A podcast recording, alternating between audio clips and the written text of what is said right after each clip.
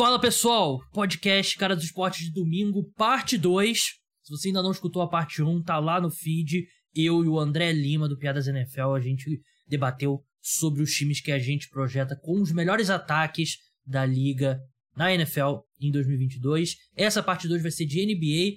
Tô aqui com meu amigo Vitor Camargo, colunista do UOL. A gente vai passar a régua na discussão sobre o título do Golden State Warriors, falar sobre o lugar do Stephen Curry no ranking dos maiores da história. A gente vai de fato colocar. Eu falei no último podcast, refleti bastante e vou falar novamente. É, depois de pensar bastante, que ali era minutos depois do jogo, sobre a posição que eu tenho o Stephen Curry no ranking dos melhores jogadores da história da NBA. E depois a gente vai falar de draft, né? O draft já é nessa quinta-feira. A NBA, ao contrário da NFL, é meio. não maximiza o produto, né? Porque seria bem melhor ter um tempo pra gente poder discutir sobre o draft antes da final. Mas a NBA quer ter as férias ali no verão dos Estados Unidos, né? Por isso que acontece no final de junho. Então vamos lá, Vitor. E aí, como é que você tá, cara? Tô bem, tô bem. Tá frio aqui em São Paulo, cara. Eu prefiro um calorzinho, mas fora isso, tô bem. Recuperado? Recuperado. mas você tá feliz que o seu Warriors foi campeão, né? Eu tô triste que o meu Celtics perdeu, eu tô feliz que o Warriors do meu pai foi campeão. Mas eu admito que, como fã do esporte, é difícil não ficar um pouco feliz por esse Warriors também. Tipo, eu gosto mais de basquete do que eu gosto do Celtics, e, ponto de vista puramente de basquete, realmente é uma vitória que mobiliza, mexe com as emoções e tem um peso histórico muito grande. Então, apesar da derrota, eu fiquei satisfeito com o resultado. É, como torcedor do Pistons, eu não preciso de incentivo extra para torcer contra o Celtics. Mas é muito difícil torcer contra esse Golden State Warriors. Hã? Você torce pro Pistons? Não sou, não sou fanático. Não sou fanático. É penitência? É, você, tá, você não tá vendo aqui no, na câmera aqui, ó? Tem um negócio do Spur. Ah, tá. Tá, tá, tá ao contrário pra mim. Ah, tá ao contrário? Ah, é porque nunca, eu, eu nunca parei pra gravar, di, pra eu gravar direitinho, eu, eu invento, né? É, eu, eu tô nunca parei. lado. Aí tem do Tottenham aqui, tem o. É, o do Tottenham eu reconheci, mas reconheci é. pelo logo. Star Wars também eu reconheci pela imagem. Um de baixinho aqui, lê, não tem as cores. E esse daqui é do é. Giants, um pôster antigo dos Giants. Basicamente aí, eu não boto nada do Flamengo porque eu sei que criaria muita antipatia. O pessoal vai ver o negócio do Flamengo e vai, porra, vai se fuder, não vou ver essa porra. Metade do Brasil, pelo menos. Mas eu, não boto. Mas aí já me definiu. É, não sou fanático, não sou. Não sou fanático por isso, mas é. Uhum. Espero os caras pegarem o Jaden Ivey no draft pra você ver. Em condições normais de, de pressão e temperatura, eu tô sempre torcendo pros Pistons vencer os jogos. Mas é muito difícil torcer contra o Warriors. É um time que é, eu eu me apaixonei pelo Warriors, principalmente pelo Curry. Naquele primeiro ano que ele bateu o recorde do, do Ray Allen de, de cestas de três, que foi 2013, se eu não me engano. E é um time que é. Eu sei que muita gente torce o nariz por causa da era Kevin Durant, mas para mim é um time bem simpático. Então vamos falar de finais da NBA. Depois a gente vai fazer um, um draft diferente. Ao invés de a gente botar aqui, ah, quem o Magic vai selecionar, quem o Thunder vai selecionar, eu e o Vitor a gente vai tirar time com jogadores disponíveis na classe desse ano. Serão sete escolhas, então vai ser bem legal também. Vamos começar falando de Golden State Warriors, campeão da, da temporada 2021-2022. Eu já falei sobre o título, né, no último podcast que eu fiz pós-jogo, mas é tendo esses dias aí para para refletir, Vitor. E assim, sentimento aqui de é, um trabalho quase que. Não em equipe, né? Mas eu, eu lembro que de madrugada depois do jogo era o Vitor postar uma coluna ali no, no UOL, eu postava meu podcast logo em seguida. Então a gente teve essa dinâmica aí parecida ao longo dos dias. É, eu postei, eu postei do, duas, duas colunas na, no jogo 6. Um é, relato pós-jogo e uma visão mais ampla do título. Eu escrevi as duas durante o jogo, inclusive a gente teve. Então a gente tava com um schedule meio parecido, né? Durante os jogos das finais da NBA. É. Vitor, o que esse título do Golden State Warriors significa? É. para mim é uma dinastia. Eu vi, por exemplo, o Bill Simmons, de quem eu sou fã. Ele tem umas definições diferentes de dinastias. para mim é uma dinastia. É claro mas que é uma é... dinastia. Hã? Claro que é uma dinastia. Não sei é, por que mas... tem essa discussão. E, assim, é uma dinastia, mas como toda dinastia tem fases dentro, né? Tem a primeira fase, esse time se tornando o que ele se tornaria, depois tem a fase do Kevin Durant, tem a fase pós-Kevin Durant, que eu, eu não acho que essa dinastia do Warriors precisava de nada para ser validada. Mas ao mesmo tempo eu acho que é uma validação você ganhar de novo sem o Kevin Durant. Mas o que, que, significa para você, Vitor? Não para você especificamente, mas pro basquete, para tudo. O que, que esse título dos Warriors significa? Queria pegar só um ponto específico do que você falou, que é por que diabos não seria uma dinastia? É. Vamos lá. Lista de times da época dos 24 segundos, do relógio de 24 segundos, que ganharam quatro títulos em oito anos. Celtics do Bill Russell, Lakers de Magic e Kareem e o Bulls do Jordan. Se isso não é uma dinastia, meu amigo, lamento. Você tem que mudar seus conceitos. E acho que tem um ponto adicional que é o seguinte: a gente está muito preso a essa ideia de dinastias de um basquete de 40 anos atrás. O basquete mudou muito. Hoje em dia os contratos são muito menores, o salary cap pega muito mais forte, a movimentação de jogadores é infinitamente maior. É muito mais difícil você manter um time junto por 8, 10 anos, que nem era nos anos 70, nos anos 80. A definição tem que mudar de acordo. E os Warriors, para mim, são uma definição de dinastia para qualquer critério, mas principalmente quando você olha no basquete moderno, o único paralelo de alguma coisa próxima que eles estão fazendo nos últimos 20 anos foi o Spurs do Duncan e do Popovich, só que esse time foi mais dominante que o do Duncan e do Popovich, embora obviamente ainda não tenha a mesma longevidade do Duncan e do Popovich, mas também não acabou a história deles. Eu acho que, assim, na prática, eu, eu acho que consolida, eu escrevi isso, mas basicamente esse era o, o foco da minha coluna, né? É, de uma das minhas colunas pós-jogo, que é, eu acho que esse título deixa inequívoco que da nossa geração, da geração pós-Jordan, essa é a maior dinastia do basquete que a gente teve. Né? Quatro títulos em oito anos fala por si só. Né? O Spurs conseguiu oito, conseguiu quatro títulos em nove anos, mas como eu disse, em nenhum momento foi tão dominante e nem tão transformador como esse, esse time do Warriors. E você não vai encontrar outro time que foi tão bom e tão consistentemente contender e ganhou nos níveis mais altos por tanto tempo nessa era moderna. Né? Desde o do Shaq do Kobe ganhando três seguidos no começo dos anos 2000, você simplesmente não tem paralelos para isso. E, e, mesmo aquele time se desmontou muito rápido por questões internas, enquanto esse time se reinventou mais de uma vez já para uhum. chegar até aqui. Então, é, a gente já tá falando de, uma, de um time histórico, a gente já tá falando de jogadores históricos, mas é inegável que isso aumenta mais um degrau, nem que seja para um nível de percepção, né? O que eu disse é assim, o Warriors e o Stephen Curry não precisavam mais provar nada para ninguém. Mas é inegável que o título aumenta um pouquinho mais o volume, vamos dizer assim, do que eles gritam em termos de achievements puros. Você, o que você falou, a gente fala de uma dinastia, dinastia Warriors. Mas na verdade, é, são três times diferentes do Warriors, se for pensar. Né? O time de 2005 é muito diferente do 2005 e 2015, 15. perdão. 15 16 é muito diferente de 2017, que é muito diferente de 18 19, e agora é muito diferente também desse time. Então, é, para mim isso é o mais incrível, porque você conseguir ter várias encarnações do mesmo time nessa época de ultra movimentação de jogadores é muito difícil e só é possível se você tem uma base extremamente forte, né? É uma coisa que o Bill Russell escreve no livro dele, é uma coisa que o Pat Riley escreve no livro dele, que é assim, é, qualquer time consegue ter um ano especial e ganhar um título. Qualquer time que tem talento suficiente vai conseguir ser contender por um ou dois anos quando as coisas estão indo bem. A questão é como que você se reinventa, como que você navega os altos e baixos, o jogador ganhando um novo contrato, alguém quer mais arremesso. Como você navega Flamengo, isso? Flamengo, né? Exato. Como é que você é, define isso? Bom, você falou aí, tá? Não fui eu. Flamengo 2019. Tudo bem que o Flamengo ganhou. Assim, eu acho que do, é, é, sacanagem falar que o Flamengo despencou depois de 2019, porque o time foi campeão brasileiro, foi finalista da Libertadores depois, e enfim. É, ainda sobre esse Warriors, Vitor, eu acho que é bem legal que time de 2015 era um time do. Era um time que, estupidamente profundo, com um cara ali se tornando o melhor jogador da NBA, que era o Curry.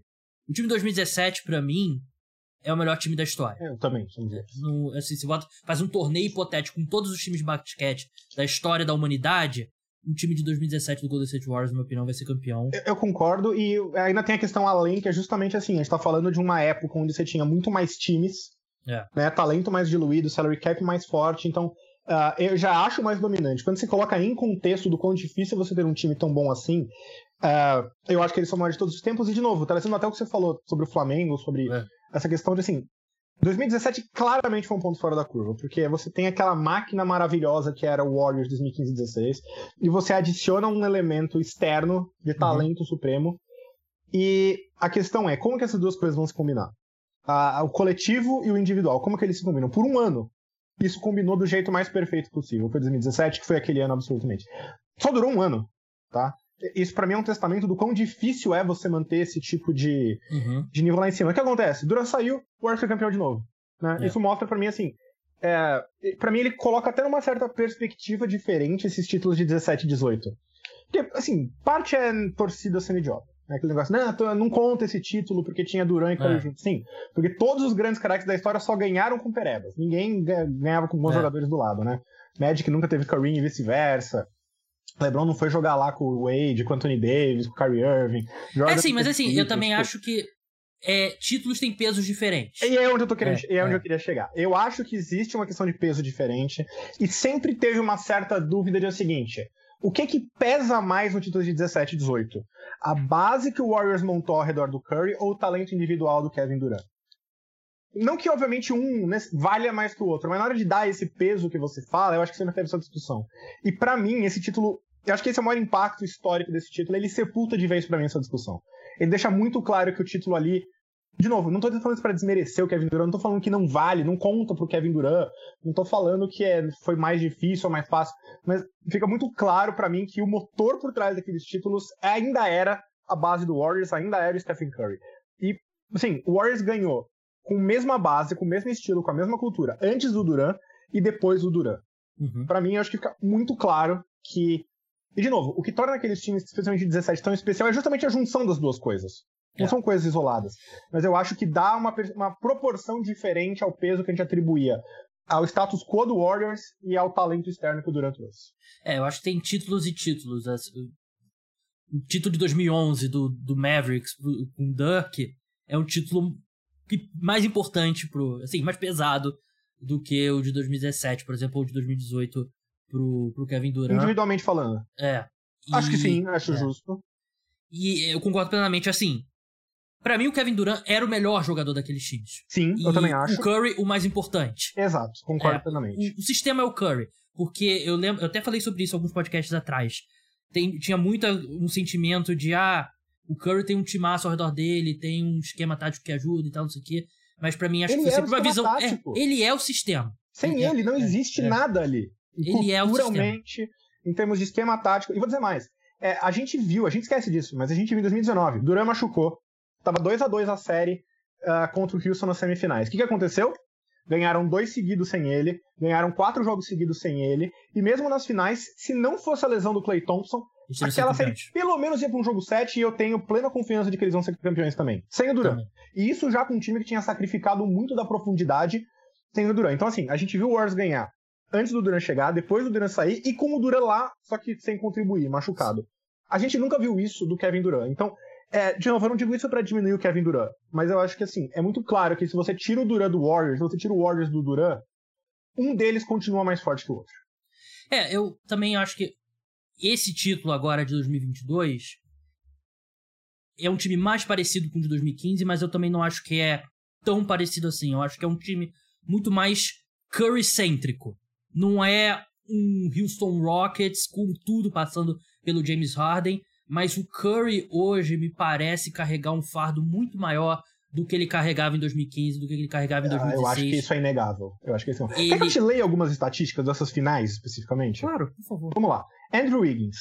Puta série, ninguém vai tirar isso dele. É. 18 pontos por jogo, 44% nos arremessos, 29% de 3 pontos. Não é espetacular. Clay Thompson. 35... Indiscutivelmente o segundo melhor jogador do Foi Warriors, indiscutivelmente o segundo melhor jogador, mas assim... Claro, e tem que levar em conta a defesa dele, claro, mas assim... Não é como se o cara tivesse sendo o Wade de 2013 aqui, né? É. Clay Thompson, 17 pontos por jogo, 35% nos arremessos de quadra, 35% nas bolas de 3 pontos. Defesa de alto nível na segunda metade. De alto nível. É. Assim, não tô falando que ele tá levando o Cavs de 2007 ao título, né? É. Mas assim, é... tô só reforçando o seu ponto que assim, o time hoje, ele é ao mesmo tempo uma... Eu concordo com o que você falou, tá? Ele é meio que uma reconstrução, entre muitas aspas aqui, do título de 2015 na profundidade, mas é um time que hoje depende muito mais do Curry, né? Draymond Green 6 pontos por jogo, 33% dos arremessos, 12% de 3. Até os últimos dois jogos, onde ele foi realmente muito bom, ele foi nulo na série, nos quatro primeiros jogos. Uh, então, assim, é, eu concordo plenamente. E eu acho que isso acontece por dois motivos. Primeiro, porque aqueles Warriors de 2015, eles pegaram um pouco a liga desprevenidos, porque eles que criaram uma forma nova de basquete, vamos dizer assim. Esse a gente já tem uma liga que sabe muito mais marcar esse tipo de jogo. Os coadjuvantes simplesmente não são mais tão bons por uma questão de idade, sabe? uma coisa é você jogar com 27 anos, outra é jogar com 35, 34 anos, né? Então é, eu acho que o time está um pouco mais frágil nesse sentido.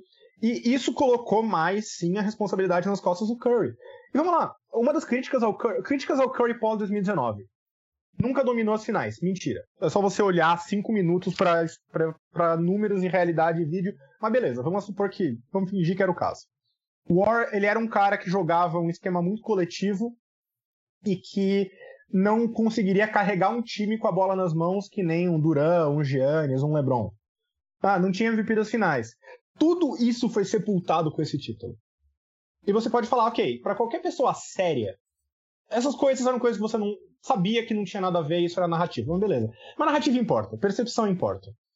E, e a forma como esse título ele vem nas costas de tudo que dizia-se que o Curry não conseguia fazer e por isso ele não podia ser colocado mais alto, ele foi lá e fez no mais alto nível. Ele teve um jogo absolutamente icônico nas finais. Ele teve Sim. uma das finais mais dominantes de muito tempo.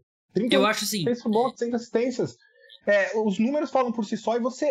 A gente vê o jogo, não é só questão de ler um box score. Uhum. A gente sabe a quantidade de pontos que existem porque o Curry não toca na bola, mas tem três caras olhando para ele em vez de olhar pra bola. Né? O Curry, ele não vai mais sustentar por uma temporada regular inteira o alto nível que de 2015 e 2016. Perfeito, perfeito. Mas o, essa versão do Curry das finais da NBA, para mim é o mais alto nível de basquete que ele jogou na, na carreira dele. É, ele tá melhor. Sim, ele nunca foi tão ruim quanto as pessoas falavam dele defensivamente. Ele sempre ele acima da média. É, mas ele evoluiu. Mas ele tinha limitações físicas. Ele tá bem melhor fisicamente. Isso se manifesta na defesa e na forma como ele chega no aro. Ele tá atacando o aro melhor do que em qualquer momento dele da carreira da NBA. O LeBron chegou num estágio da carreira dele durante o Cavaliers que claramente a temporada regular era pré-temporada e o playoffs era a temporada regular dele, né? Ele tudo que ele fazia era para chegar nos playoffs bem fisicamente para dominar. E aí chegava no era outro jogador, o Harden vencia o MVP, mas chegava os playoffs a gente lembrava, ah, o melhor jogador da NBA é o LeBron. E esse estágio da carreira do Curry que eu espero daqui para frente é acho que o timing foi muito importante desse time do Warriors também porque pegou o Oeste ali num momento que o Nuggets problemas, Clippers com problemas, o Lakers se deteriorando, o, Memphis Grizzlies não tá pronto ainda para esse nível, o Dallas Mavericks não tá pronto ainda para esse nível.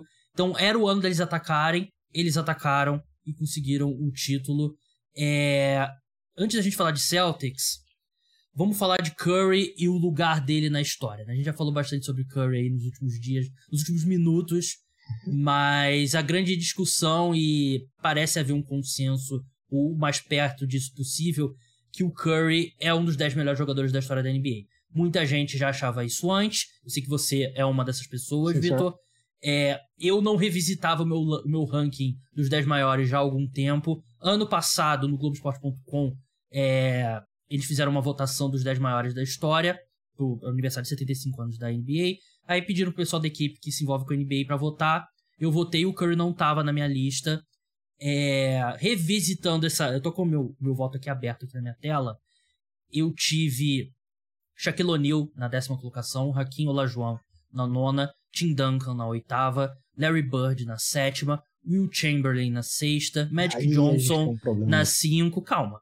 Bill Russell na quarta colocação, Kareem Abdul-Jabbar na terceira, Michael Jordan na segunda, LeBron na primeira.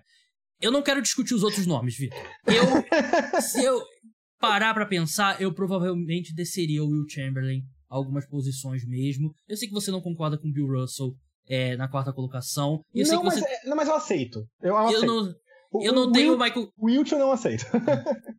LeBron e Michael Jordan, para mim a definição, sinceramente, é caro coroa aí. Se você disser Michael Jordan, eu não tenho problema nenhum. O problema é que quando eu boto esse ranking, e o meu ranking é esse, as pessoas. No, a gravidade toda vai para. Pô, como que você bota o Michael Jordan atrás do LeBron? E não é isso que eu quero discutir hoje. Mas eu só vou falar. O que me faz ter o LeBron na frente do Michael Jordan é a longevidade dele num ano, numa uma era que o basquete era mais profundo mais profundo que a era do, do Michael Jordan. Principalmente o, o, auge do Michael Jordan nos anos 90. Uma era que a NBA, em termos de talento, estava mais abaixo do que a era do LeBron. Principalmente do final da década de 2000. Né? Porque no início da década de 2000 ainda é, ainda estava crescendo. Né? Mas enfim, não é isso que eu quero discutir. Eu quero discutir o, o lugar do Curry. Cheguei à conclusão que o Curry é o meu oitavo colocado hoje, Vitor. Hum. Eu coloco ele na frente do Tim Duncan. Vamos tirar o Wilt daí, Tira. Não, depois a gente. Outro, outro momento, a gente vai ter uma off-season inteira pra gente revisitar isso aqui. o Shaquille O'Neal sai do top 10. E pra muita gente que pergunta, o Kobe era meu décimo primeiro e agora é meu décimo segundo. O Kobe não tá no meu top 10. É, também, é outro ponto que eu não quero discutir. Eu quero discutir o Curry. Vamos discutir o Curry, então. É. O Curry é tá. é meu oitavo colocado, atrás do Larry Bird, na frente do Tim Duncan. Eu ainda acho que tem uma. Pro Larry Bird, até pela importância dele, a gente tem o Curry, ele revolucionou o jogo completamente.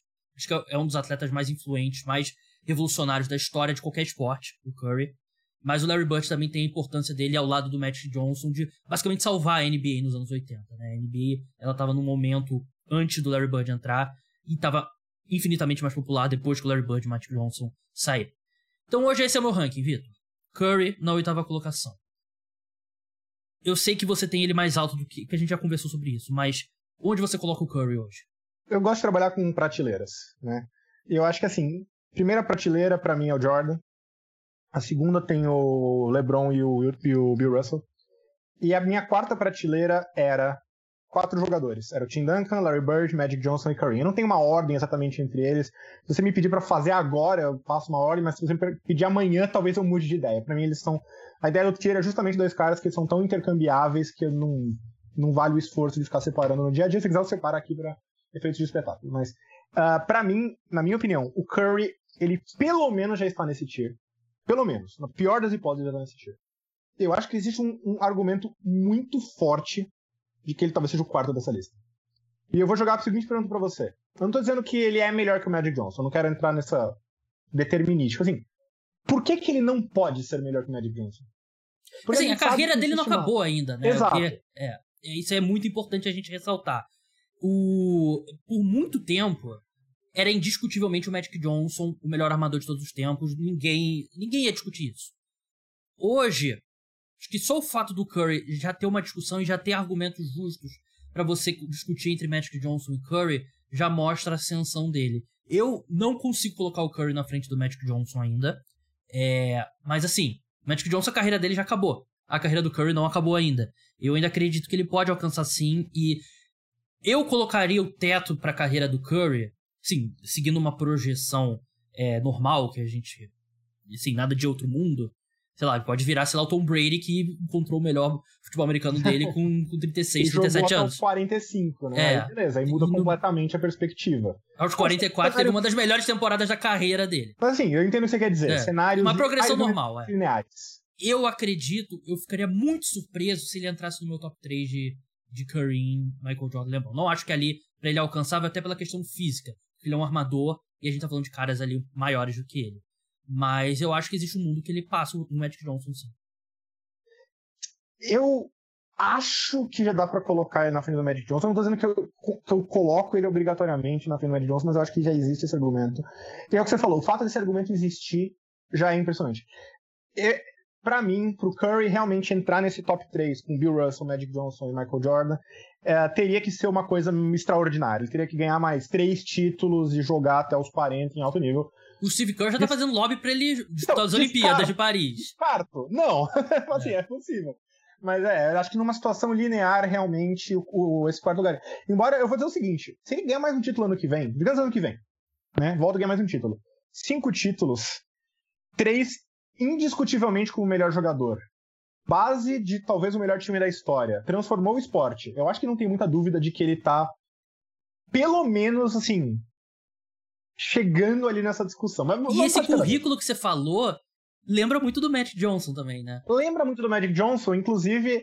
É, mas eu acho que tem uma questão que eu acho que, para mim, é o diferencial dele pro Magic Johnson, embora, como você disse, vamos esperar acabar. É. Assim, eu não quero cravar nada, tá? Tô dando assim, hoje qual é a sensação que eu tenho e como alguém que trabalha com isso, que escreveu um livro sobre isso, obviamente eu penso muito a respeito, então não sou eu falando coisa que vem na minha cabeça agora.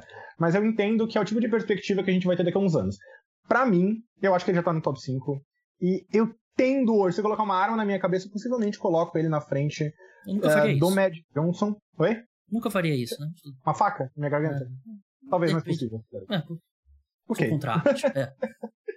é. Mas... Eu escolheria ele por um simples motivo. Eu acho que o Magic nunca teve que carregar um time no nível que ele carregou esse time.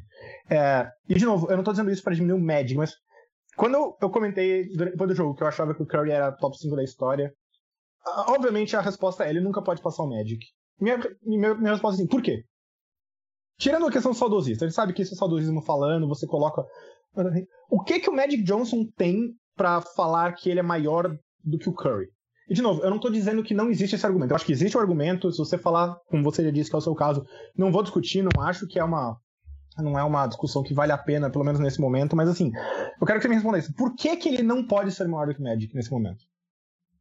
Não, ele, nesse momento, eu acho que é comparável, mas eu ainda acho que o, o currículo do Magic Johnson ainda é maior, tem mais, é, tem, são cinco títulos, três finais da, da três MVPs da finais, três é, MVPs. E, e foi o que eu falei, é um currículo parecido com o do Curry. Se você pega, por exemplo, a forma como o Showtime Lakers também foi um time revolucionário, como eles corriam a quadra e tal, não tanto quanto esse time do Warriors, assim, em termos de revolução, mas também é um time que trouxe um estilo diferente e um estilo diferente por causa do seu armador, né? Por causa das qualidades do Matt Johnson. Então tem muita, muita coisa parecida. É, eu não colocaria. Eu acho que os dois estão mais estão no, no mesmo patamar. Não passaria o Curry ainda na frente do Magic Johnson, mas é, se a gente se a gente simula aí a carreira do Curry até o final, acho que tem pelo menos tem uma chance muito real, muito real do Curry ultrapassar o Magic Johnson. Mas assim, é, vai depender do que ele vai fazer. E eu acho que o que faz coletivamente importa também. Claro que a gente não, não quando a gente está discutindo esse ranking aqui, não é só o mais talentoso. Porque, por exemplo, se fosse o mais talentoso jogador da história da NBA. O Wilt estava em primeiro e pronto. É. E o Kevin Durant é que tá mais alto no ranking. É, exato. O, o, caso do Kevin Durant é um caso de talento, né? No, no top 10, né? Porque se você tem uns títulos você pode botar ali, diminuir um pouco a importância e tal, ele tem um MVP e tal, pegou uma era muito... Mas enfim, não é a discussão aqui que a gente tá tendo. Mas assim, você falou do Wilt, vamos lá, é. o Wilt ele era o cara que tem os números mais dominantes da história, ninguém vai conseguir comparar ele em termos de recorde de número. O objetivo do jogo não é ter números bons, o objetivo do jogo é ganhar o título, né? E obviamente você vai falar, ah, mas aí o Robert Horry ganhou 7. Não, ótimo, ele teve um papel nesse 7, você tem que proporcionalizar. O ponto é, tem muito mais para você ganhar um título do que simplesmente talento ou números envolve cultura, envolve seu estilo de jogo, envolve como você se relaciona com outros jogadores, sua personalidade, né? Existe um motivo pro Wilt não ter ganho mais do que dois títulos, embora ele fosse possivelmente o jogador mais talentoso é, de todos os tempos. Celtics do Bill Russell. Não só, eu tinha problemas dele também, mas assim, enfim, ele era um cara que ele não gostava de jogos decisivos, ele mesmo falava isso, ele não gostava da pressão, ele preferia jogos onde ele podia pontuar pra caramba e fazer e dar show sem se preocupar com o resultado. Ele fala, ele, ele mesmo falava isso. Então, assim, uh, e a mesma coisa Michael Jordan, que acho que é o outro lado da moeda. Ele é um cara que, assim, obviamente ele é insanamente talentoso, mas ele era um cara que ele tinha uma mentalidade patológica mesmo. Não sei necessariamente é uma coisa pra gente elogiar. Eu acho que ele era doentio até. Mas esse negócio de sempre ganhar a todo custo elevava ele de uma forma nos momentos decisivos que muitos outros não elevam. Então, assim, é, isso importa, sabe? Isso, todo esse contexto de como você faz um time melhor importa. E aí, acho que para mim esse é o ponto central do Curry, que para mim é um dos dois pontos que, se você colocasse de novo uma faca na minha garganta hoje, eu possivelmente colocaria ele na frente do Magic, embora para mim os dois estão praticamente no mesmo patamar e é uma questão fina de ajustes. Primeiro, já falei. O segundo é, o Curry mudou a nossa forma de entender basquete. Não é a forma do jogo ser jogado. Não é a forma do jogo ser sequer pensado, projetado, embora ele tenha mudado isso também. Ele mudou a nossa forma de entender basquete. A gente precisou, a gente olhava esse cara e precisou falar assim, ok, a forma como nós passamos 60 anos analisando basquete é insuficiente para a gente entender o que esse cara está fazendo no jogo de basquete. A forma, conceitos como gravidade, esse foco muito menos em estatística individual e muito mais em como o time performa. Foi basicamente coisas que surgiram, não sei que surgiram, já existiam, mas assim, elas viraram mainstream, elas ficaram muito maiores do que eram, porque a gente chegou à conclusão de que a gente não conseguia entender o impacto que o Stephen Curry tinha numa quadra de basquete simplesmente na forma tradicional. A gente precisou pensar, praticamente criar novas formas de se analisar simplesmente para entender aquele impacto. Sim. Eu é... acho que para mim isso importa pra cacete. E, de novo, não é que o Magic ou outros jogadores não tenham esse impacto intangível no esporte. Claro que tinha. Né? O simples nível de liderança, por exemplo, que o Magic Johnson tinha, e elevava os companheiros de um jeito incrível. Né? É, e, de novo, eu não tô falando que é uma coisa que um tem, outro não tem, mas ninguém levou isso pro extremo que o Stephen Curry levou na história. T Talvez desde. Acho que desde o Bill Russell, nenhum jogador mudou tanto o jogo e mudou a forma de se pensar e entender basquete. É, e uh, Curry parece assistindo um estilo mais replicável, né? Porque não tem nada que eu possa fazer para imitar o Magic Johnson, né? Não tem como ter banda de altura e ter ser ultra coordenado. Não tem como imitar o LeBron. A, a capacidade dele de é. fazer, tipo, cinco gestos no ar com Sim. a bola na mão e a defesa ficar tipo, meu Deus, o que tá acontecendo? E ele faz o passe certinho. É, eu não tem como ser o LeBron, ser o cara mais inteligente, um dos caras mais inteligentes que já pisou numa quadra de basquete e ser o cara dos maiores atletas fisicamente falando da história de, do basquete. Mentalmente falando é. também. O cara é um gênio, ele processa o jogo de um jeito absurdo. É, eu entendo exatamente esse ponto. E eu, por exemplo, meu pai, ele sempre fala isso, ele adora o Curry porque o Curry parece o nosso vizinho, sabe? Tipo, ele é um cara que se você encontrasse na rua. Tá, é, o Curry tem 1,90m e arremessa 23. Teoricamente, eu tenho 1,80m, eu posso arremessar 23 também, né? É. é só eu treinar, né? O Michael Jordan, eu não tenho como replicar, porque eu nunca vou estar numa situação de tanta pressão quanto o Michael Jordan e vou conseguir fazer a sexta final. Então. É, o cara é... ele é o everyman, ele é, ele é o Batman, né? Ele é o cara que uhum. tecnicamente você pode ser. Você não pode ser um alien que nem o Super-Homem, mas boa, você pode ser rico. Boa definição. Boa, né? Gostou. Le, Le, LeBron. Pô, pode usar numa coluna. tá liberado. LeBron é Super-Homem, o Curry é o Batman. Pra gente, só pra resumir o, o, o resumo da ópera. Só fazer um último ponto, então, só pra é, terminar claro. esse, esse argumento do Batman. É, eu acho que, na verdade, é exatamente por isso que o Curry ainda é subvalorizado e porque as pessoas acham tão absurdo quando você fala, não, o Curry tá no top 5, top 10 da história. Ele não é a imagem que a gente tem de um jogador top 10. Porque a ideia que a gente tem de um jogador top 10 é o do super-homem, que nem você falou. É o um cara... armador de 1,90m. Né? Não é um armador de 1,90m, magrinho e que joga fazendo uma coisa que, de novo, eu vou colocar muitas aspas aqui, mas que é comum, que é arremessar de três, né? Ninguém consegue fazer as coisas atléticas que o Jordan faz. Só que você pode pensar, ok, mas ninguém consegue arremessar que nem o Curry arremessa. Por algum motivo, o fato da, da habilidade dele ser mais técnica, o que faz ele tão diferencial, que o arremesso, ser mais técnico do que físico, e de novo, não quero em nenhum momento insinuar que caras como LeBron, Jordan, Magic não tivessem extrema técnica. Claro que eles tinham. Eu digo, a, você, como você diz, o chama atenção muito a questão física. E é o argumento que todo mundo usa. Ah, o, o, o Curry não consegue dominar por causa do físico. Tá, mas ele consegue dominar de outros jeitos. O, uhum. fato de que a gente se apega à dominância do físico desses jogadores é o que nos impede, a meu ver, a gente. Eu não digo eu e você no caso, mas eu digo a grande maioria das pessoas de realmente admirarem o Curry e entenderem o que ele faz. Sim. Ele foge do nosso padrão do que é, deveria ser um jogador extremamente dominante do ponto de vista histórico. E por causa disso, algumas pessoas não conseguem passar essa barreira da percepção. Quando você passa, ele tem todos os argumentos do mundo para estar nessas conversas que a gente está tendo. Sim. Independente mesmo... de você ter ele em quarto, oitavo, décimo, assim, ele tá lá. Mas ao mesmo tempo, sim, tem uma, algumas coisas que o LeBron com 2 metros de altura, 2 metros e pouco de altura, vai conseguir fazer que o Curry com 1,90m não vai conseguir. É, não tem, tem jeito também. Mas pra gente encerrar essa discussão aqui, eu quero passar pra. Eu tô com um artigo aqui aberto no NBA 75. Vou passar por alguns votos aqui. É, eu tenho o Curry na, na oitava colocação, você tem ele Desculpa, o Curry? Eu, o Curry no meu ranking tá na ah. oitava colocação. No seu. O seu tem tiers, né? Mas bota o um número aí na frente. Eu acho que dá pra. Assim, tô, vamos dizer quarto, vai. Agora, nesse momento. Agora, nesse momento. Beleza, então. É, alguns outros votos aqui. Vamos no Everaldo? Everaldo ah. votou aqui também. É, ele botou Michael Jordan em primeiro, LeBron em segundo, Curry em terceiro, Wilt em quarto, eu sei que você já vai odiar. Não vou falar nada. Magic Johnson na quinta. Não, Magic Johnson, isso, na quinta colocação. Larry Bird na sexta, Bill Russell na sétima. Eu sei que você colocaria o Bill Russell muito mais na frente. Kobe uhum. Bryant na sétima, na oitava. Aí a gente tem um problema, mas o quê? Continua. Shaquille, Shaquille O'Neal na nona, Raquinho Lajoão na décima. Tá ok, hum, assim. Não tem absurdos aí. Não, nenhum Wilt absurdo. é o, talvez o único absurdo aí, mas ok. Mas o resto é uma lista aceitável. Tem alguns aqui que tem absurdos grandes, mas eu não, não vou passar aqui. Marcelinho Machado. Marcelinho Machado, excelente comentarista, gosto muito do. do excelente jogador também. Acho que ele grande jogador. Meio, acho que é, aquela estigma da seleção acaba pegando ele e a gente esquece que ele foi um baita jogador também. É um cara que eu acho que se ele entra. O Marcelinho Machado, que começou lá atrás, entra agora, é um cara que eu acho que poderia ter chegado na NBA, porque você tem como ter uma vida muito maior, só como arremessador mesmo. Não que, não que ele só fizesse isso, né? Mas o nível dele de arremesso. Era o que diferenciava que, é, ele da, da O nível de arremesso dele seria muito mais utilizado. Eu acho que é um cara que poderia ter feito carreira na NBA. É, muito simpático. Todos os contatos que eu tive com ele profissionalmente quando eu trabalhei na Globo, ele foi muito simpático comigo. É, ele teve Michael Jordan em primeiro, LeBron em segundo, Kareem em terceiro, Bill Russell em quarto, Magic Johnson em quinto, Shaquille O'Neal na sexta, Larry Bird na sétima, Tim Duncan na oitava, Kobe Bryant nono, Will Chamberlain décimo. Esse vai, vai te agradar mais. Oh, gostei. Gostei. Eu já ia falar, eu vou ficar triste de discordar de alguma coisa do Marcelinho. É um cara que eu respeito demais. É. Fiquei feliz. Deixa eu ver se tem mais alguém que o público conhece aqui. É... Luiz Carlos Júnior. Uh, vamos ver. Michael Jordan em primeiro, LeBron em segundo, Curry em terceiro, Kobe em quarto, é isso mesmo. É, aí quebra as pernas um pouquinho. Oscar Robertson em quinto. Legal reconhecer o Oscar Robertson. É, quinto né? provavelmente é exagero, é, mas eu, é sempre, eu sempre valorizo as pessoas que lembram do Oscar é. Robertson.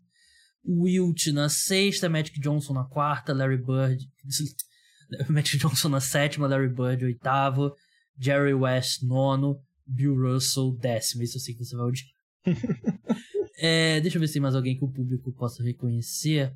É, tem alguns aqui que eu não. Uh, tem o Jader Rocha, narrador.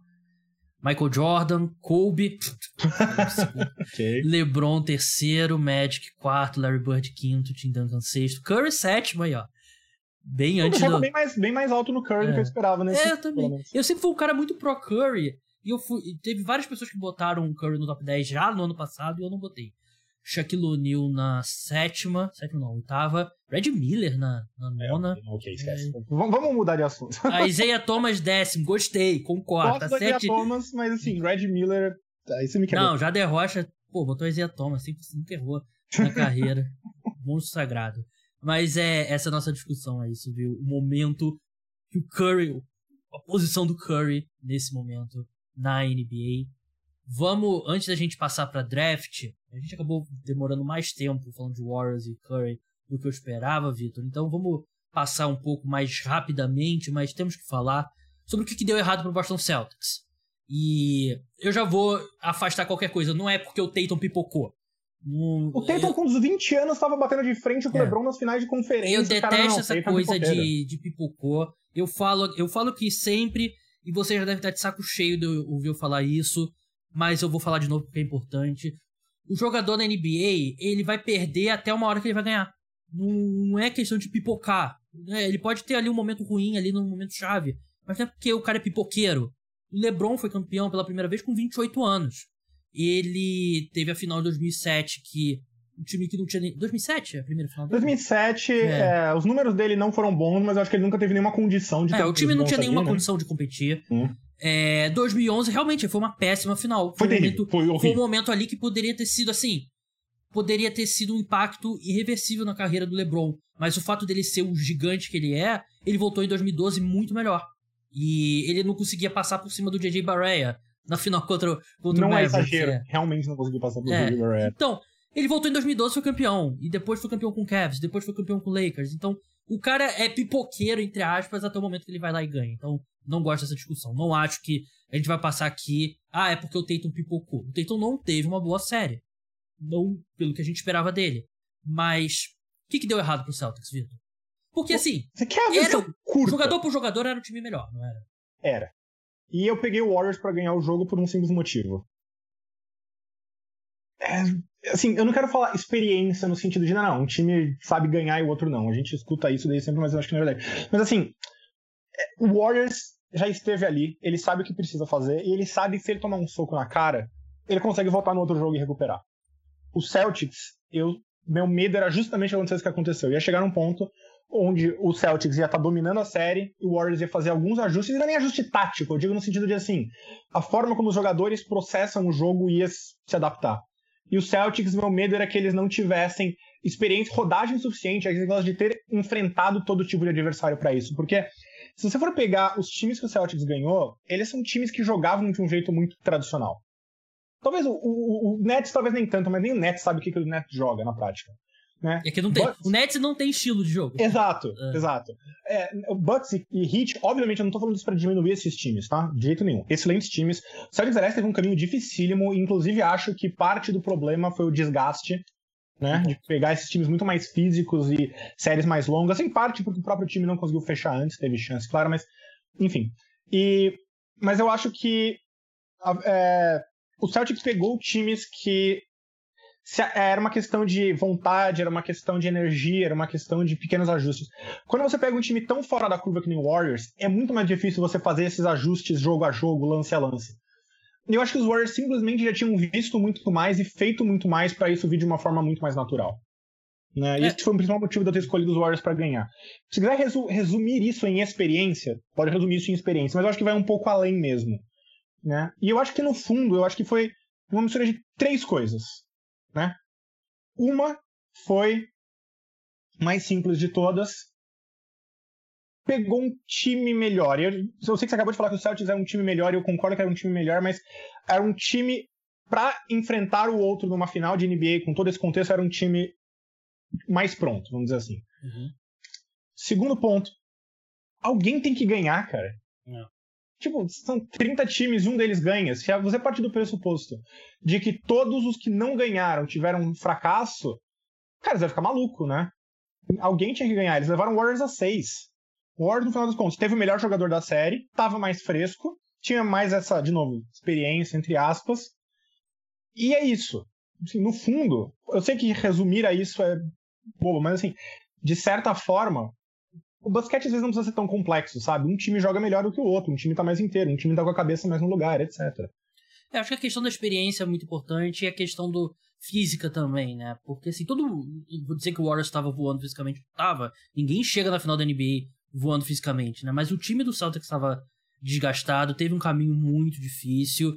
E, assim, eu, dá para fazer os dois argumentos daqui para frente. Ah, é um time jovem, o coração desse time é jovem, né? O Tatum e o Jalen Brown. Mas ao mesmo tempo acho que é doloroso porque foi um ano que 76ers e Nets em transição no meio da temporada com a troca do Harden pelo Ben Simmons. O Milwaukee Bucks em Middleton é, dói, porque era uma o caminho para voltar para as finais da NBA vai ser muito difícil. E eu apostaria aqui que essa versão do Celtics vai voltar a, a uma final da NBA, mas a história diz que você olha o Oklahoma City Thunder, né? É, é, é o exemplo que é. todo mundo usa para falar que nada é garantido na liga, é. né?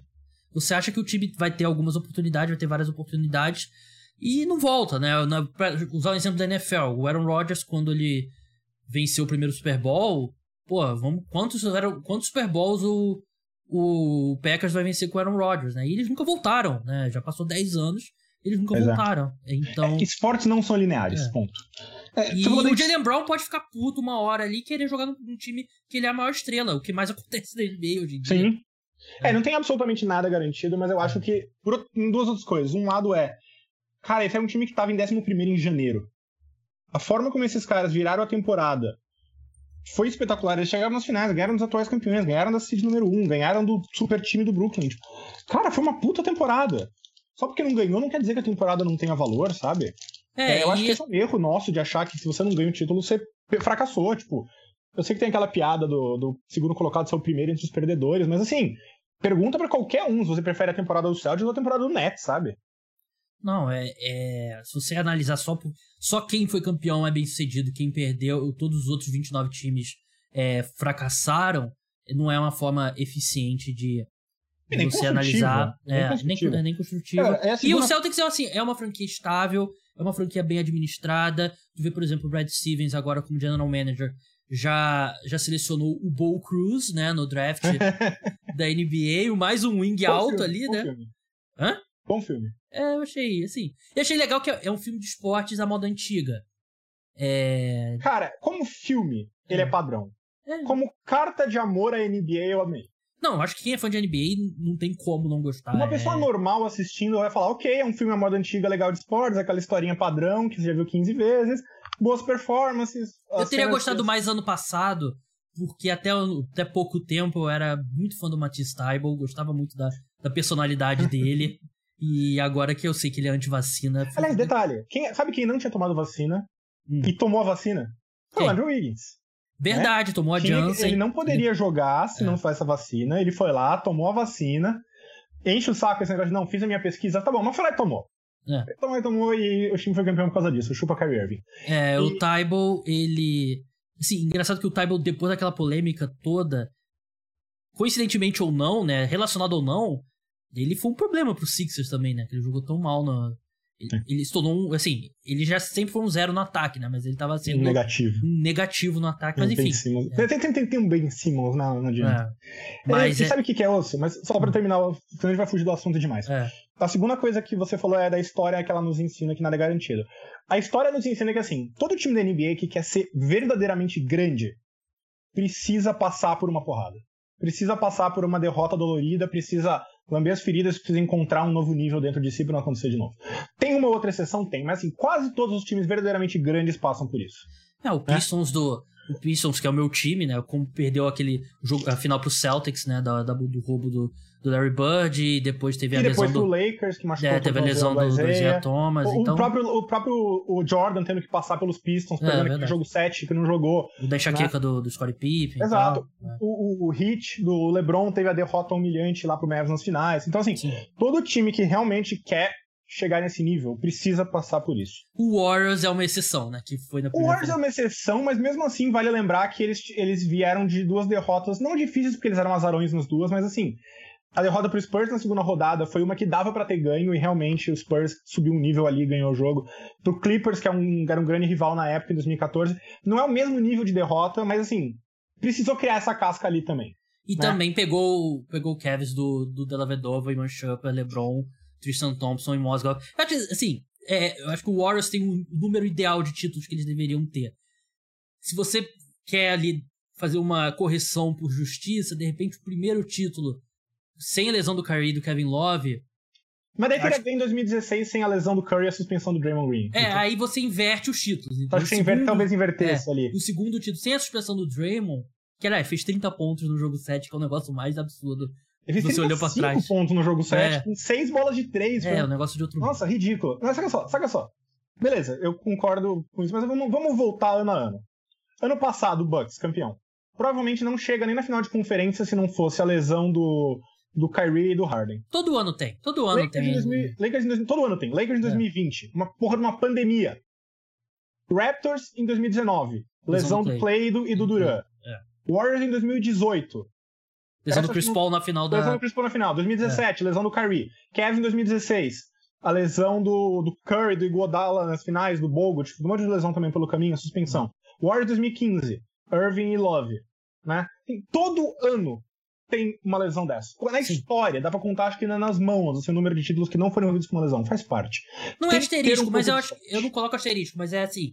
É, um, é a parte da história não, você tem que, tem que ter contexto. Sempre tem que ter contexto. Olhar simplesmente uma lista de vencedores e falar que tudo é igual, obviamente não existe.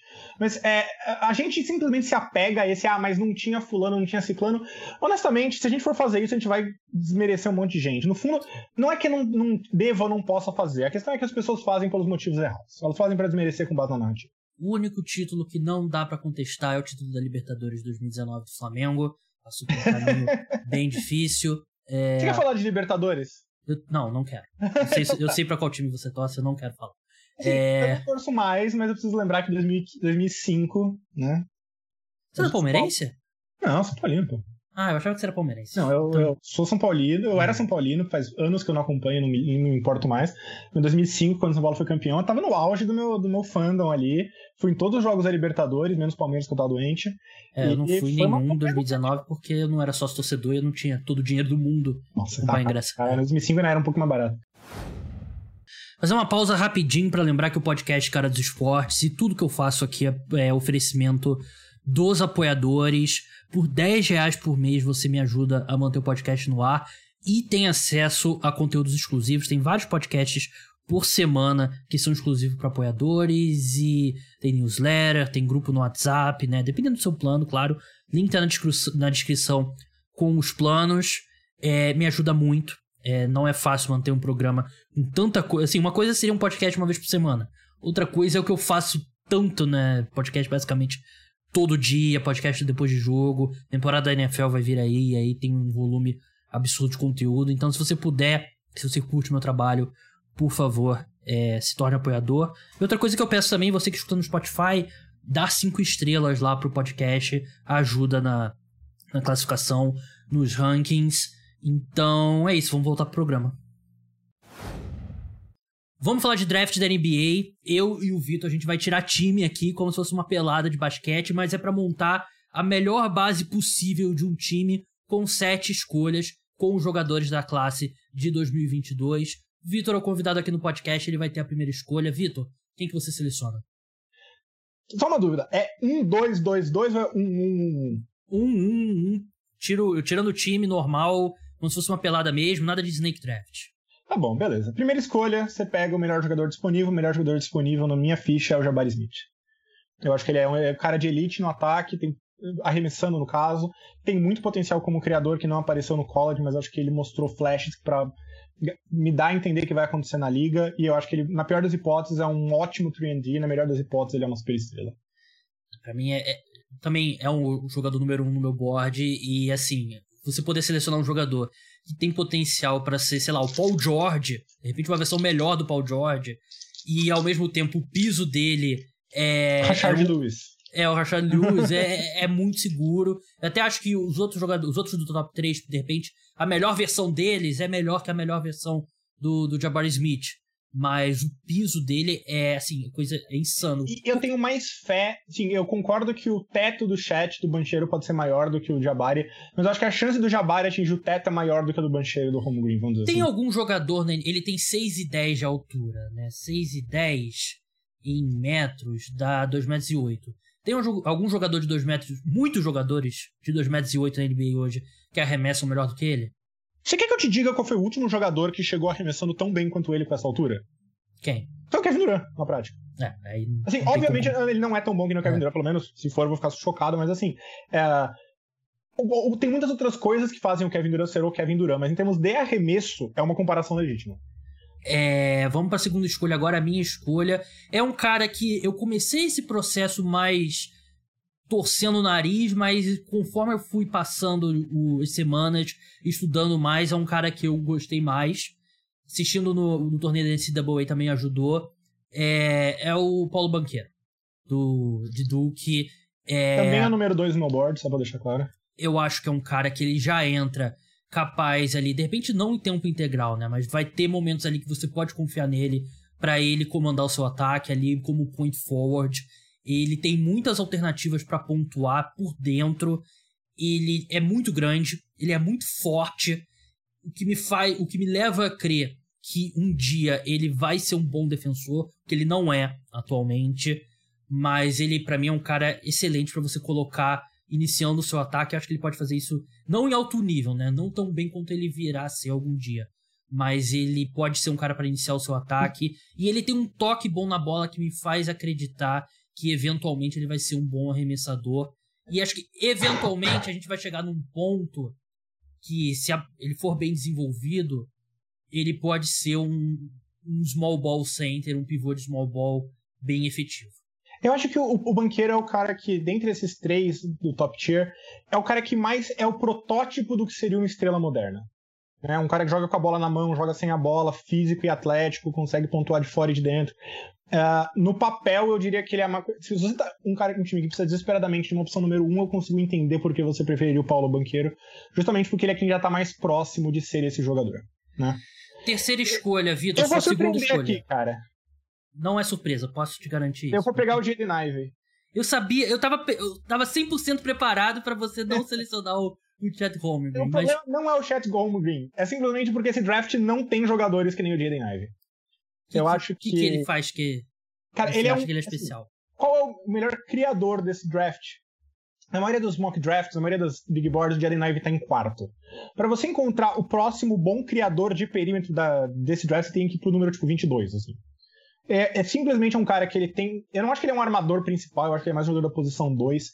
É um cara mais voltado para pontuação do que para armação. Um cara extremamente explosivo, extremamente atlético, muda de direção muito rápido, finaliza bem perto do ar, bom arremesso. Eu acho que o ideal dele é jogar perto de um armador maiorzão, e por isso que eu queria muito que ele fosse parar nos Pistons. Né? Também gostaria muito. É, eu acho que ele cairia perfeitamente, que nem uma luva com, com o Kate Cunningham, mas se você quer um cara para criar jogadas e quebrar defesas no ponto de ataque, o Jaden Ivey é de longe o único cara nesse draft com essas características que vale uma escolha tão alta. E se eu tô draftando por potencial, eu acho que ele tem um potencial que talvez esteja no nível do desse top 3. Eu não acho que tá exatamente no nível do top 3, mas eu acho que a diferença é pequena. E por uma posição escassa, por uma posição que. Eu, eu acho que, se você pensando assim, tirando a questão do talento, qualidade, como vai ser, se você simplesmente colocar Holmgren Banqueiro e Ivy na NBA moderna, eu acho que Ivy é um cara que tem um encaixe muito melhor na NBA moderna. Né? Sabe então, a sensação eu... que ele me dá? É, no draft de 2019, ele, é um jogador totalmente diferente. Mas ele me dá uma sensação um pouco do, do Darius Garland. Que não era um cara que muita gente colocava no primeiro grupo, colocava como o primeiro do segundo grupo. Mas é um cara que eu gostava muito. E se tornou um grande jogador na NBA hoje, né? É, eu adoro o Garland. O é, Garland era um cara um pouco mais. Eu não quero dizer habilidoso, mas ele era um cara mais. Não, assim, jogadores totalmente diferentes, mas assim, é o mas cara que criou-se um consenso que ele não tava no, no, primeiro patamar, mas você olha para esse draft, ele foi selecionado atrás do, do Andrew Hunter e do RJ Barrett, né? Ele seria a terceira escolha hoje, com certeza. Eu tinha um tweet eu lembrava que eu tinha um tweet muito bom falando do Darius Garland, que eu gostava muito dele e tal. Aí eu falei assim, pô, vou procurar esse tweet pra mostrar que eu entendo de draft. Só que aí nesse tweet eu falo que eu preferia o Darius Garland ao Jamoran. Então não pude. é complicado. É. Aliás, eu vejo muita gente comparando o, o Jaden Ive ao Jamoran. E eu entendo de onde vem, né, a explosão, o atleticismo, mas o Jamoran era um jogador muito mais refinado como armador. Sim. É, ninguém tem o.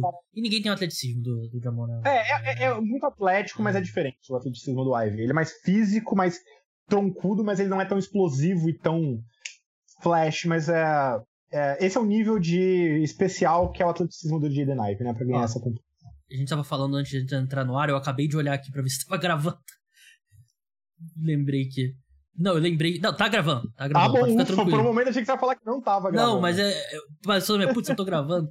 É, quarta escolha, não tem outra opção aqui, eu vou de Chat Holmgren, de Gonzaga. Eu sei que a gente tem apontado muito o que, que os problemas do Chat, do Chat Holmgren, e é um grande problema, né? O, é o fato dele ele ter, sei lá, 30 centímetros a mais de altura que eu, 35 centímetros a mais de altura que eu, e ser muito mais leve do que eu. Né? Ele é o cara que tem peso de um cara de 1,80m. E, mas assim, tem muita coisa para gostar no Chat Holmgren. Ele tem não só a altura dele e a mobilidade dele, mas ele tem um fio pelo jogo, não? Ele consegue. Esse número alto de tocos dele não é só porque o braço dele, ele, porra, ele encosta numa trave e na outra um gol de futebol. É porque ele, ele tem, um timing especial, é, né? um timing muito bom. E assim, pro meu time especificamente aqui agora, acho que com o Paulo Banqueiro e o Chad Holmgren, tem um Paulo Banqueiro um pouco mais forte e o Chad Holmgren é um cara que pode espaçar a quadra ali no ofensivamente, né, e defender mais perto do, do garrafão. E assim, eu acho que a gente tem apontado muitas das falhas do Chet Holmgren, mas ele ainda é um prospecto que, se, se ele alcançar a melhor versão dele, ele pode ser um cara de primeiro time ao NBA. Pode ser o novo melhor armador da NBA pós Jokic, pós. Talvez seja conservadorismo falar isso. Provavelmente é, mas é que é tão difícil você achar um paralelo pro Chet Holmgren na liga, né? Sim. Eu tô falando do Embiid por causa do, do, da defesa e dos braços enormes, mas são jogadores completamente diferentes Sim. em termos de físico e estilo de jogo, né? A ideia, eu gosto muito da ideia do Chet Holmgren, né? Um protetor de área excepcional com habilidades de perímetro no ataque. Na prática, eu fico pensando coisas assim. Eu acho que ele não consegue jogar de pivô. Eu acho que ele, na verdade, vai ser um jogador da posição 4. E aí você precisa colocar ele com outro cara mais forçudo. Mas daí, se esse cara forçudo for um cara mais de garrafão, por mais que o Holmgren tenha habilidades de perímetro, você não quer transformar ele em um jogador exclusivamente de perímetro. É... Então, assim, é... eu simplesmente acho mais difícil enxergar ele na NBA nesse nível. Porém, eu acho que existe um caminho para ele ser um cara muito especial. Né, de todos os caras aqui nesse topo, é o que depende mais do, de onde ele vai cair, né? Onde o time que vai desenvolver ele bem. Quinta escolha, Vitor? Quinta escolha. Cara, essa é difícil porque tem dois nomes que me agradam muito aqui, mas eu acabei escolhendo o Shadon Sharp, o alarmador de Kentucky, que não jogou em Kentucky, mas na prática ele é de Kentucky. É. Honestamente, se você falar assim, qual é o alarmador que tem o maior teto desse draft, para mim é o Shadon Sharp. Eu acho que a chance dele ser um bust completo é grande, simplesmente porque a gente não viu ele jogando no college ele tem essa fama de não fugir quando as coisas não estão indo muito bem, então ele mudou de, mudou de colégio na universidade, no, no high school, aí ele entrou em Kentucky, mas não jogou, aí ele queria ficar mais um ano, aí depois ele decidiu sair. Mas ele é o protótipo do que você quer na NBA moderno, né? Ele lembra muito de Jalen Green, na minha opinião. Muito atlético, consegue dominar bem a bola, bom arremessador, bom first step, cru, vai demorar para se achar, mas Uh, se eu tô começando um time, e você claramente vê que o tema aqui é teto, né? Jabari Smith, Jalen Ive, eu acho que o Shadon Sharp é um cara que vale a pena arriscar essa altura do campeonato. Eu sei que tem gente que prefere o Keegan Murray, sei que tem gente que prefere outros jogadores, mas é, em um draft, se eu tô draftando na, no topo do draft, no top 5 do draft, não tem um cara verdadeiramente excepcional, e eu acho que não sobrou nenhum cara verdadeiramente excepcional, eu prefiro ir pelo cara que tem a chance de ser o melhor jogador possível. É, eu vou na sexta escolha aqui selecionar o Dyson Daniels, armador yes! de, de Knight. É um cara que também é um muito. que, quando a gente fez o mock, eu gostava menos do que eu gosto também. agora. Também. É, a definição que eu vou fazer dele, não sei se você vai concordar, Vitor. Você pega. É, assim, eu sei que ele tem. Ele tem altura, ele tem o. Ele tem as limitações do arremesso. Que. Assim, é algo que sempre você pode você pode trabalhar, né? O jogador não, não é um cara, ainda mais da idade dele, não é um, um projeto finalizado. Mas é, para mim ele é parecido como você pega o Josh Giddy e você tira alguns pontos de visão e bota em defesa, porque ele é um bom defensor, o, o Dyson Daniels. E eu acho que ele é um cara que defende bem a bola, ele é esforçado e se, se vier o arremesso dele, ótimo. Ele arremessa 25,5% nesse momento de 3, né, na, na D-League. Mas é um cara que eu ainda consigo ver ele impactando um time, mesmo que o arremesso dele não seja confiável. É, eu gosto muito do Dyson Daniels. Eu, eu, não tenho certeza se eu não acho ele melhor do que o do que o Josh Giddy. Eu amo o Josh Giddy. eu gosto do Josh Giddy e eu acho que o Josh Giddy talvez ele seja mais elite em uma habilidade, no caso passador, uhum. embora o Dyson Daniels seja muito bom, mas eu, quanto, o Dyson Daniel é um cara que, assim como você, eu não tinha ele tão alto no começo. Quanto mais eu assisto dele, mais eu gosto. É. Ele é um cara simplesmente muito inteligente, muito bom defensor.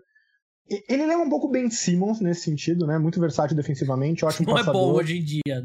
Cara, eu já falei, o problema do Ben Simmons tá acima dos ombros. É. Mas. É, e eu acho que assim, quanto mais eu via os jogos antigos dele, menos eu gostava. Quanto mais eu via os jogos recentes, mais eu gostava. É porque ele tava arremessando muito melhor. A forma dele mudou um pouco. Confio que ele vá ser um bom arremessador na NBA. Hoje, não. Mas eu acho que ele mostrou evolução suficiente ao longo do, ao longo do ano para eu acreditar que ele pode continuar evoluindo se ele for para um time certo. Então eu gosto muito do Dyson Daniels. Eu tava em dúvida entre, eu tava em dúvida entre ele e um outro jogador para a próxima escolha, né? Então Quem que vai ser então? Eu vou ficar com o AJ Griffin de Duke, o cara que arremessou 45% também. de três pontos. Não, primeiro um dos dois, o que caísse. Olha, eu vou ser bem sincero, Vitor. É, eu previ todas as escolhas que você fez até agora. Você, você não me surpreendeu não, que a gente já fez um mock draft juntos. É, eu, é eu leio seu, twi seu Twitter, então eu sei, mas o AJ Griffin é um cara que eu também gosto muito, mas. Alcon, ele desceu um pouco no meu ranking, não pela questão. Né, nada por que ele faz dentro físico, de quadra. Né? É os problemas físicos. É, dele, o problema joelho. As lesões é o que me assusta nele. É.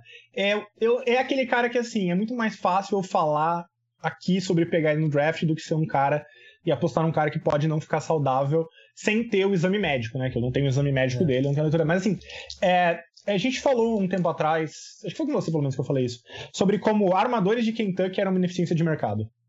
Porque eram esquemas táticos tão centrados no jogo de garrafão e os, e os armadores ficavam tão marginalizados em papéis secundários que eles não conseguiam mostrar o que eles eram capazes no colo. Chegava na NBA, Devin Booker, Shea Gilgeous Alexander eram colocados em uma função um pouco mais expansiva e de repente você descobre que o cara conseguia fazer muito mais do que você achava.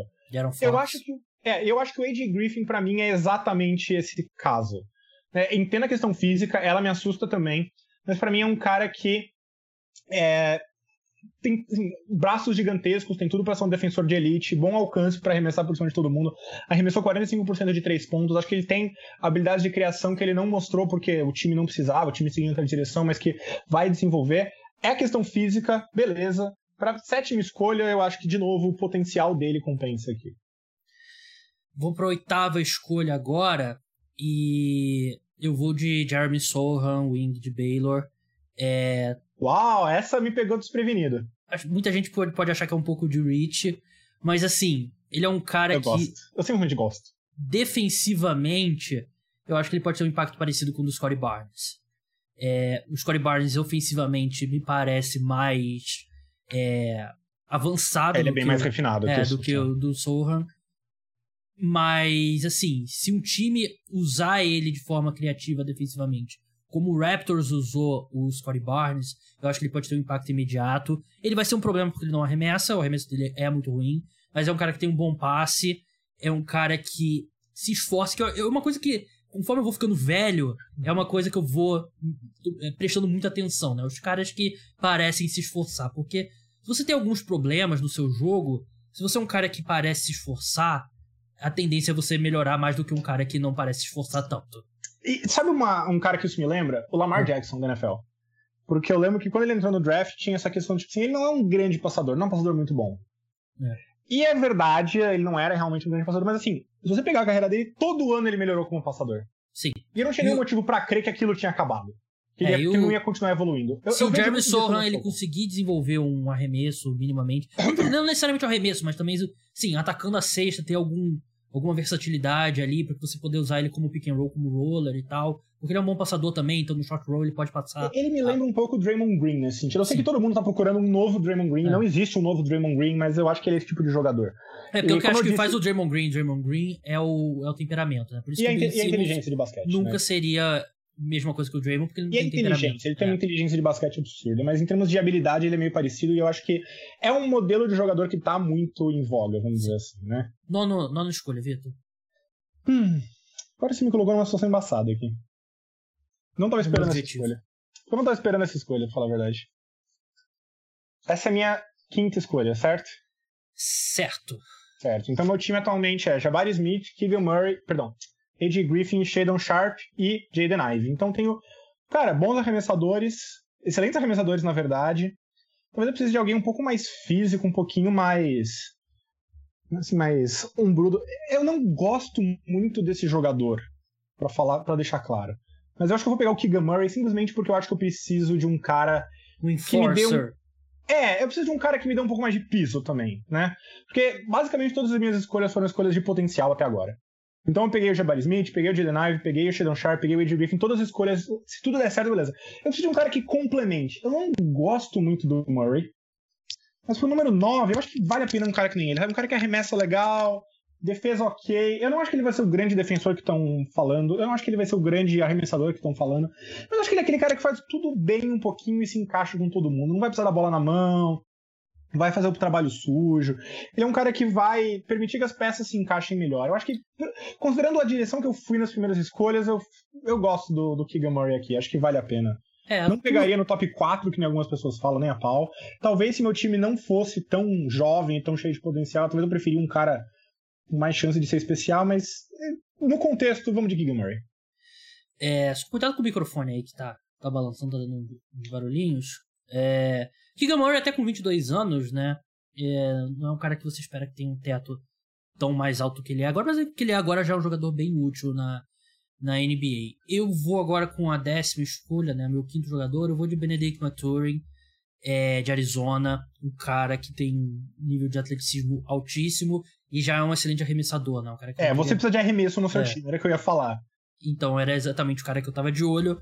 Ele, num volume altíssimo, arremessou 38% em Arizona. E a gente sabe como o espaçamento no basquete universitário é complicado, então a tendência até ele ter mais espaço na NBA para operar. Ele precisa melhorar na defesa, claro, ele precisa proteger um pouco melhor a bola, mas até acho que ele não vai ser exigido tanto para criar nesse momento que ele entra na NBA, né? Então de início acho que ele vai poder dar ter essa contribuição como cara de energia vindo do banco que traz um bom arremesso e eventualmente melhorar nos outros aspectos dele do, do jogo. Eu acho que é um cara bem útil. Vitor, décima primeira escolha. Décima primeira escolha eu vou de Johnny Davis, de Wisconsin. Tem, tem, alguns jogadores que eles me fascinam porque, assim, eles não são exatamente o protótipo de jogador que você quer na NBA. Não tem um grande arremesso de três, não tem mais atlético, não é exatamente o que você procura. Mas eles simplesmente sabem jogar basquete bem. Pra mim, o Johnny Davis é esse cara. Se ele não tivesse machucado e tivesse ficado saudável o ano inteiro, e a, a lesão dele muito claramente contribuiu para uma queda de rendimento, eu acho que a gente estaria falando dele bem mais alto. Né? É um excelente defensor, versátil, e é aquilo que você falou, um cara muito esforçado e que simplesmente se importa, eu também gosto desses caras. Uh, eu, outra, outra escolha que talvez não seja de mais potencial, mas é um cara que vai dar uma base legal aí pro meu time. Né? O Johnny Davis ele pode jogar na posição 2, pode jogar na posição 3, pode defender várias posições, tem um arremesso ok, acho que ele vai estender esse arremesso bem para ganhar dos três pontos, consegue criar alguns arremessos. Eu acho que ele é um. Ele também, assim nem o Keegan ele é um pouco um carregadorzão de piano de alto nível, mas eu acho que ele ainda tem tem coisas dentro de si que ainda não foram totalmente exploradas, não apareceram totalmente. Então eu, eu, eu, vejo mais potencial nele do que a média das pessoas nesse sentido. Que vem ele mais como um, um bom jogador? É... Eu vou aqui com a 12 escolha com os Main Dieng, é... ala, ala pivô de, da Nova Zelândia, né? Ele jogou na. Jogou na D-League? Agora tô em dúvida se ele jogou na D-League ou jogou lá na. Não, Nova Zelândia. No, no jogou no Breakers, né? Da, da Nova Zelândia.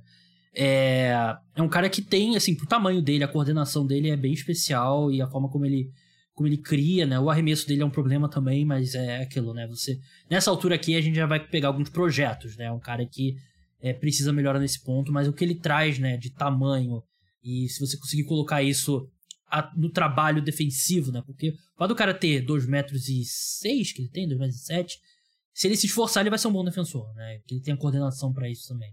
Mas é um cara que tem muitas ferramentas. Pro comp dele, Vitor, comparação profissional, Bo Cruz é uma boa comparação. O Bo Cruz com menos arremesso que o Bo Cruz. Menos né? arremesso. Né? É, mas é uma boa comparação. O tamanho ali similar. É... Ele me lembra um pouco o Garuba que saiu ano passado. Verdade. Última escolha, Vitor. Mark Williams, pivô de Duke, que tava segurando essa. Se você tivesse pego ele ou Jalen Duran, eu ia no outro, mas eu precisava de um pivôzão. Cara, eu genuinamente não entendo porque que o Mark Williams não tá mais alto nesse draft. Tipo, ele, tá, ele tá no segundo ano, ele tecnicamente já é uns dois anos mais velho que o Jalen Duran, por exemplo. Jalen Duran, não sei como fala. É. Mas, cara, de novo, voltando ao que eu falei, duas coisas que eu falei. Primeiro, o cara simplesmente sabe jogar basquete. O cara tem a maior envergadura, de, vai ter a maior envergadura da NBA, se eu não me engano, e é um excelente protetor de aro, bom finalizando, cortando pro aro. E aí entra na outra coisa, que é a mesma coisa do Agent Griffin, que é, eu acho que ele tem muito mais habilidade na criação do que ele recebeu crédito. Ele é bom nos lances livres, ele tem uma mecânica bonita, eu acho que ele vai ser um cara que vai arremessar bem, se não de três pontos, pelo menos aquele arremesso de meia distância, acho que ele vai ter esse jogo em between. Eu acho que ele é um passador muito melhor do que ele recebe crédito. Ele é um cara que ele não tem a explosão, o atleticismo que alguns algumas pessoas querem. Ele talvez não seja tão ágil que nem o Durant, trocando a marcação no perímetro, mas eu acho que ele vai ser simplesmente um excelente defensor dos dois em todos os esquemas que você puder pensar. E eu acho que na pior das hipóteses no ataque, ele é um cara que vai ser bom no corta-luz, corta para cesta, pega a ponte aérea em terra, e eu acho que ele ainda tem mais potencial como passador para explorar um mismatch, talvez até como arremessador do disco. Eu admito que eu adoro o Mark Williams. Eu, é um cara que eu pegaria assim bem acima, ele tá no número 14 aqui do Big Board da ESPN, eu pegaria ele até acima, acho que um cara top 10 assim. Tava segurando para ver se ia cair para mim, porque eu achei que ele não é tanto seu estilo, mas cara, para mim o Mark Williams é um dos jogadores mais interessantes desse draft. Gosto do, do Mark Williams. É, Sabe quem ele me lembra? É, ele me lembra um pouco o cara tipo Deandre Jordan e o Capella. Mas não, não necessariamente o estilo, apesar de ter várias semelhanças. Mas ele é um cara que sabe o papel dele. Sabe que ele vai, o papel dele é correr de uma cesta para outra, se esforçar, pegar lobbies, defender. Ele não vai ser um cara que você vai ver puto porque não recebeu um toque na bola no post, né? Ah, que puto porque não chamou jogada para ele. É um cara que tem o papel dele e ele vai desempenhar esse papel dele muito bem. Ele sabe que ele é um cara. É, ele é um coadjuvante e ele faz isso muito bem. E eu acho que é, para pivô isso é muito importante. Porque se o teu pivô. Porque muito pivô, ele é o cara que tem 2 metros e 10 e aí ele vai jogando, aí ele ganha uma bolsa para jogar no universitário e aí quando ele vem estar tá na NBA, né? Não necessariamente é apaixonado pelo basquete. E se o cara tá meio puto porque não, não recebe a bola, eu acho que não é um bom sinal, mas ele não parece ser esse problema do Mark Williams. Para finalizar aqui o senhor irrelevante do nosso draft, eu vou com um cara que eu, eu confesso que eu sei que é um reach, mas eu vou de Tai Tai Washington, de, de Kentucky. Não gosto. Ele é pequeno, ele não é um ultra atleta, mas ele é um cara que tem um bom arremesso, e tem uma boa mentalidade, ele toma decisões certas. Ele, eu nunca acho que ele vai ser um armador titular de alto nível. Mas eu acho que ele é um. Porra, ele. É que a gente concentra. A gente costuma concentrar nas coisas que, que os caras não podem fazer. E tem algumas que, pelo, pelo. Por ele não ser tão alto e não ser tão explosivo, ele não pode mesmo. Mas ele é um cara que eu acho que. Eu consigo ver ele no. Sendo um guarde rotacional na maioria dos times da NBA atualmente. É, eu acho que ele tem um quezinho de Tyus Jones nesse sentido, ou Titus Jones, depende de qual irmão você gosta mais. É, não sei, eu admito que eu fiquei com um gosto ruim na boca dos últimos jogos dele no torneio. Mas eu entendo, realmente, se você for olhar o meu time, não peguei nenhum armador, de verdade, né? Wave, Ivy pode fazer a função de criação, eu acho que o Sharp pode fazer um pouco a função de criação, mas realmente não, não tem, mas assim, olhando aqui a lista, o próximo armador, depois do Taita Washington, pegando aqui o Big Board do Tankathlon, por exemplo, como referência, é o Dalen Terry no número 25, que também para mim é mais um shooting guard que um armador. É, depois de tantos anos entrando muito armador na NBA, esse draft não é bom para quem tá precisando, né? É, o Andrew Newhart na segunda rodada, tipo, Hugo Benson, tipo, não Jean Monteiro, se você gostar muito dele. Assim, não tem bons armadores. Agora, eu prefiro realmente apostar numa segunda rodada e ver no que sai do que fazer esse reach que você fez, mas é, entendo o seu ponto. Agora, eu tenho um desafio aqui. Uma oitava escolha, só valendo jogador internacional. Putz, eu fechei aqui minhas, minhas coisas, Vitor. Peraí. Ah, né? então tudo bem. Que... Então, fala a sua, fala a sua, fala a sua. É o Gabriel Procida. Ah, eu vi. Adoro. No podcast tenho... do Ryan Russillo, eles falaram sobre e ele. Tenho escutado boatos, vamos dizer assim, informações dos bastidores de que os times realmente estão gostando dele. Ah, né? você tem fonte agora dentro Eu tenho fonte, por incrível é. que pareça, eu tenho algumas fontes. É. Eu falei com elas e eu falei, olha, gostei do Procida e todo mundo, cara, meu jogador favorito internacional da classe, etc. É, então eu só queria deixar aqui. É italiano, amor... né? Ou da Liga Italiana, né? Ele é do Bolonha, se não me engano. É. Mas ele é italiano mesmo? Ele é italiano, ele é italiano. Eu escutei ontem sobre ele, vou confessar que eu não tinha escutado sobre ele até ontem. Eu escutei no podcast do Ryan Russillo falando sobre ele, eles gostam bastante dele. É, realmente é um cara que. Ou a gente tá. tá dando ali umas migalhas ali pro pessoal para dar uma aquecida no nome dele, ou ele realmente é bom. E o Nikola Jokic da, da Shopee, o Nikola, Nikola Jovic? Cara, eu gosto. Uh... do, do, The Ringer aqui, Shades of, né? Que eles comparam. Danilo uhum. Gallinari. Não compare com o Nikola Jokic. Pelo nome, é, né? O cara é cego ainda. Porra. Cara, eu gosto dele. Eu gosto muito desse tipo de jogador. Ele me lembra um pouco o Dario Saric também. Só que ele é mais atlético que o Dario Saric. Mas eu acho que ele tem boas habilidades de criação, boas habilidades de arremesso. Eu acho que ele vai ter uma versatilidade defensiva legal. Eu acho que ele é o tipo de jogador que no time certo vai ser ótimo, no time errado vai ser péssimo. Né? Então é Mas isso. Eu... É... Vitor, muito obrigado pela sua participação. Siga ele lá no arroba TMWarning. Leia as colunas dele lá no, no UOL. Leia os livros dele. Muito obrigado pela sua participação, Vitor, e até a próxima. Eu que agradeço o convite, Daniel. Falou.